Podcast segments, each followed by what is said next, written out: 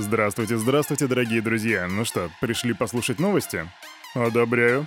Тогда начнем. Салют, Криптусы. Привет, Крипто братва. Кирюха здесь и команда Криптус желает вам потрясающего настроения. Сегодня, в этот вторник, 2 августа, вы слушаете Daily Digest, где мы с вами сегодня сделаем распаковку рынка, а потом посмотрим, какие новости. Сегодня я вам расскажу про новый токен от Binance, предупрежу о новом скэме, также расскажу, почему майнер хочет разделить эфириум надвое и про инвестиции в Ledger. Ну а начнем мы с вами уже через 3, 2, 1. Вообще так вышло, что сегодня я случайно заглянул в свой портфель на, на Binance и понял, что там все будет очень плохо. Заходим на Crypto Bubbles, чтобы подтвердить мои опасения. Фух, да, и они полностью подтверждаются. Filecoin минус 23%, DOT минус 11, ICP минус 13,5, и я вижу, сколько сегодня слез будет на рынке. А крипта опять скоманулась, что делать? Но на самом деле такие мысли не грешно иметь, когда рынок падает просто за сутки на 10%. Кто там вчера в комментариях говорил, что плюс 10% это ни о чем? Вот сегодня, подруга, тебе, пожалуйста, минус 23%. Надеюсь, это для тебя что-то значит. Ничего личного, это я так шучу. Биткоин 22 882 доллара, эфириум 1577, и это минус 7% за 24 часа. Просто ужасно. Но капитализация рынка, к слову, не особо сильно пострадала целом мы все так же торгуемся, вернее, наша капа сегодня выше 1 триллиона, а конкретно конкретно 1 триллион и 50 миллиардов. Доминация биткоина 41,6%. На этом доктор психологии Кирилл, который сам себе купил диплом в интернете, говорит, что нет смысла сегодня смотреть на рынок и расстраиваться, поэтому давайте-ка просто забудем то, что мы сегодня видели, и просто погрузимся в новости. Мне сегодня есть что вам рассказать, поэтому погнали. Фу.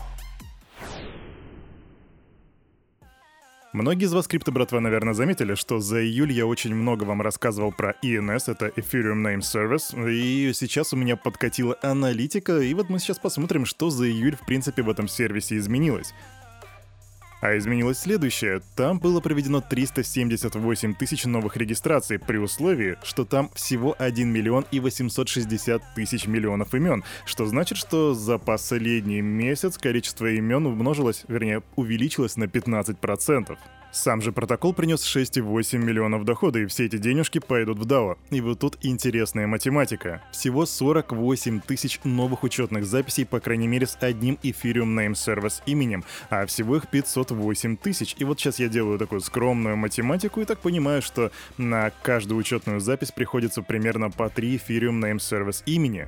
Вопрос, зачем вообще людям нужны по 3 Ethereum Name Service имени, остается открытым. Если ты знаешь ответ, пиши в комментах, а Кирюха лично предполагает, что здесь ситуация в том, что люди просто пытаются найти классное Ethereum Name Service имя и держать его, чтобы в будущем продать. И, кстати, случай продажи я уже вам рассказывал в рамках Daily Digest. Очень много людей, очень много бабла подняли просто за счет, за счет того, что продавали красивые имена. А еще я рекомендовал тебе заняться этим же самым и рассказывай про свои успехи, если они были достигнуты. А мы Идем дальше. Время новостей про Binance, и они там представили новый токен, который называется Binance Account Bound, или сокращенно BAB, это как BNB, только BAB, который должен использоваться для идентификации в децентрализованном сообществе DeSoc. Токен BAB смогут получить прошедшие KYC пользователи через мобильное приложение, и если ты, мой друг, думаешь, о, я прошел KYC, сейчас пойду, короче, и просто тупо продам этот токен, то нет, братишка, так не получится, потому что BAB — это непродаваемый и не финансовый токен, который разработан исключительно для DeSoc. В будущем этот токен BAB смогут использовать разные проекты для различных целей, например, для борьбы с ботами, голосованием и другими задачами, и я так понимаю, что этот токен своего рода такой, как паспорт пользователя или что-то в этом роде. Если ты хочешь поподробнее узнать про этот токен, то рекомендую сделать собственный research и узнать, где его можно и как можно получить. А Кирюха пока этого не сделал, потому что Кирюхе это А, нафиг не надо, и Б, потому что, ну, как-то еще руки не дошли. Идем дальше. Квик новость, и это прям свежачок. Cross-chain мост Nomad лишился 150 миллионов долларов в результате хакерской атаки, поэтому если ты пользуешься этим мостом, то рекомендую сегодня быть аккуратней. Друзья, мы уже очень скоро с вами увидим, как эфириум переходит с Proof of Work на Proof of Stake. Очень многие этого ждут, особенно те, кто хочет посмотреть, насколько сильно это отразится на цене.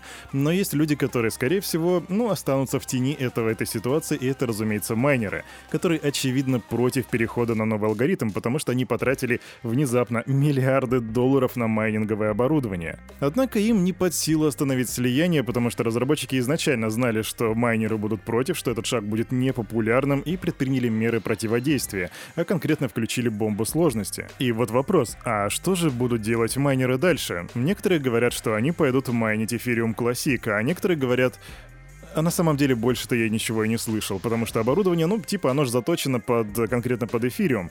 Но тут появляется еще одна опция. Майнеры могут клонировать сеть эфириум, создав собственную версию блокчейна, в которой никакого слияния, то бишь перехода на Proof of Stake не будет. И таким образом появятся сразу две альтернативные цепочки. И вот тут на сцену выходит человек, которого зовут Чендлер Гуа, и этот человек своего рода культовая личность, потому что он принимал участие в разделении эфириума на две цепочки в 2016 году, когда эфириум разделился на просто эфириум и на эфириум классик. И вот теперь Гуа хочет повторить этот шаг в очередной раз. Я сделал форк эфириум один раз, и я сделаю его еще раз. Так пишет Гуа. В общем, если вкратце, то он хочет сохранить текущую цепочку эфириум, которая будет теперь называться эфириум POW, да, то бишь эфириум Proof of Work, и майнеры будут продолжать работать с ней после слияния. И вот вопрос, а нафига это надо? Я на самом деле правда не понимаю, зачем нужен эфириум Classic, и я не буду понимать, зачем нужен эфириум POW. То есть, как будто бы это все делается из обиды, но Кирюха очень многого не понимает, поэтому если ты знаешь, пиши в комментах и просветляй Кирюху, зачем в принципе этот шаг нужен. Майнинг-пул криптовалюты Monero под названием MineXMR объявил о закрытии. Команда платформы попросила майнеров перенастроить свое оборудование на другие пулы до 12 августа. Официальную причину закрытия команды платформа не называет, но участники сообщества Monero еще в феврале высказывали недовольство этим пулом и призывали бойкотировать площадку. Почему? Потому что опасения пользователей вызывал тот факт, что пользователи, вернее, что пул взял под контроль почти 48% хешрейта сети. И это обеспокоило сообщество, потому что все понимали, что в ближайшем будущем при достаточно больших объемах этот пул сможет взять под контроль более 51% мощности, что в принципе может привести к атаке 51% на экосистему Monero. И вот сейчас этот пул закрывается, формальность это или что-то еще пока не особо понятно, если у Кирхи появится инфа, то он обязательно тебе расскажет. Любишь холодные кошельки? Топишь за Ledger? Тогда это квик новость для тебя. Производитель Ledger хочет привлечь 100 миллионов долларов инвестиций. По данным Bloomberg, новое финансирование даст компании более высокую оценку, чем она получила год назад в июне 2021 года. И я напомню, что тогда производитель Ledger привлек 380 миллионов долларов при оценке в полтора миллиарда. И да, наверное, холодные кошельки это здорово. Кирюха персонально ими не пользуется, но тем не менее я знаю, что есть очень большой пласт людей, которые топят за холодные кошельки кошельки. Возможно, в будущем Ledger нас порадует какой-нибудь своей обновкой, новинкой, которую можно будет приобрести и так далее. Однако, если ты вдруг не знаешь, что такое холодные кошельки, как они работают, то у нас есть рубрика «Крипта на раз-два» на нашем канале в YouTube, где ты можешь найти видео про то, как работают холодные кошельки и, в принципе, какие у них есть плюсы и минусы. Проходи, чекай, а мы идем дальше. Scam Alert. Новая фишинговая атака, нацеленная на пользователей криптокошельков MetaMask, была обнаружена компанией по кибербезопасности Halborn. Я тебе вкратце скажу, что происходит. Тебе на почту приходит сообщение, которое выглядит как сообщение от MetaMask. Там есть э, лисица, там есть ссылка на открытое обращение в MetaMask, и там есть ссылочка, по которой тебе нужно пройти. Она тебя ведет на вредоносный сайт, где тебя просят вести... И этот сайт похож на сайт MetaMask, к слову. И там тебя просят ввести свою сид-фразу, ну а дальше ты понял, что происходит. Дальше угоняют просто твой кошелек. Поэтому, друг мой, если тебе приходят всякие подозрительные письма, никогда не проходи по каким-либо ссылкам, потому что иначе ты можешь лишиться всех своих токенов, всех своих сбережений, тех, что находятся на метамаске. Будь аккуратнее. А на этом, на это утро у парня за микрофоном все с вами, как всегда, был Кирюха и команда Криптус желает вам потрясающего настроения. И помните, все, что здесь было сказано, это не финансовый совет и не финансовая рекомендация. Сделайте собственный research, прокачивайте финансовую грамотность и развивайте критическое мышление. С вами мы увидимся уже завтра в 9.00, так что не проспите. Хорошего дня. Пока.